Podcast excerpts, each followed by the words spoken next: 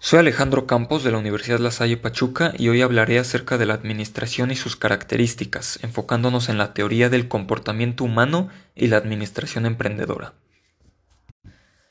El origen de la administración se puede decir que viene desde la época primitiva. Trabajaban en grupo, dividiendo el trabajo entre hombres y mujeres dependiendo de la capacidad de cada uno. Así fue evolucionando la administración hasta que llega la revolución industrial, donde se centraliza la producción y esto hace que surjan las fábricas.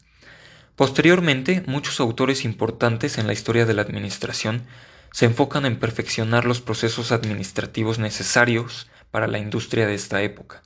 Un ejemplo es Frederick Taylor, considerado como el padre de la administración científica, quien hizo avances en aspectos como los tiempos y movimientos en la producción, la asignación de tareas a cada área de trabajadores y la eficiencia que logró reducir costos. El objetivo principal de la administración es que con la ayuda de la eficacia y eficiencia se logre la supervivencia de las empresas y negocios, así como su desarrollo y evolución.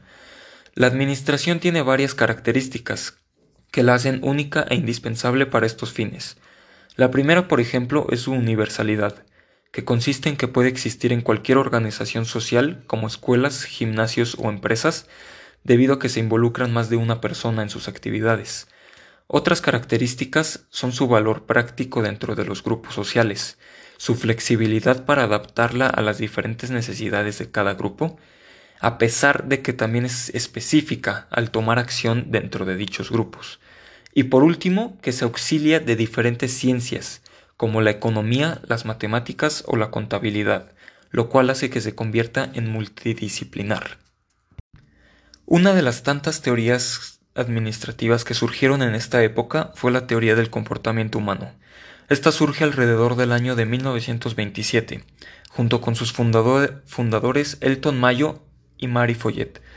Los principales objetivos y enfoques de esta teoría es poner al hombre o trabajador y su conducta como el centro de importancia y punto de partida dentro de una organización. Y su segundo aporte más significante es mejorar en cuestión a los aspectos éticos hacia la persona y dignidad del trabajador. Estos enfoques requirieron poder estudiar al empleado de manera que se pudieran entender y satisfacer las necesidades materiales y psicológicas de estas personas, para lograr la motivación del personal. Esto mismo causó que se perfeccionaran las relaciones humanas dentro de la empresa y se hicieran equipos de trabajo más eficientes, y por último, un mejor desempeño en el liderazgo de cada área laboral.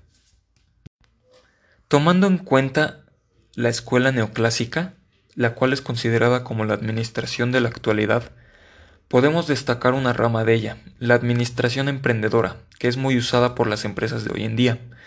Su principal enfoque es la innovación y creatividad. Por eso sus acciones primordiales son proponer y llevar a cabo nuevas ideas constantemente, tanto por los dirigentes y empleados de la empresa. Su fin es poder crear grupos de trabajo que sean autosuficientes y autodirigidos, logrando un mayor impacto y desempeño en el mercado en el que se dedica dicha organización.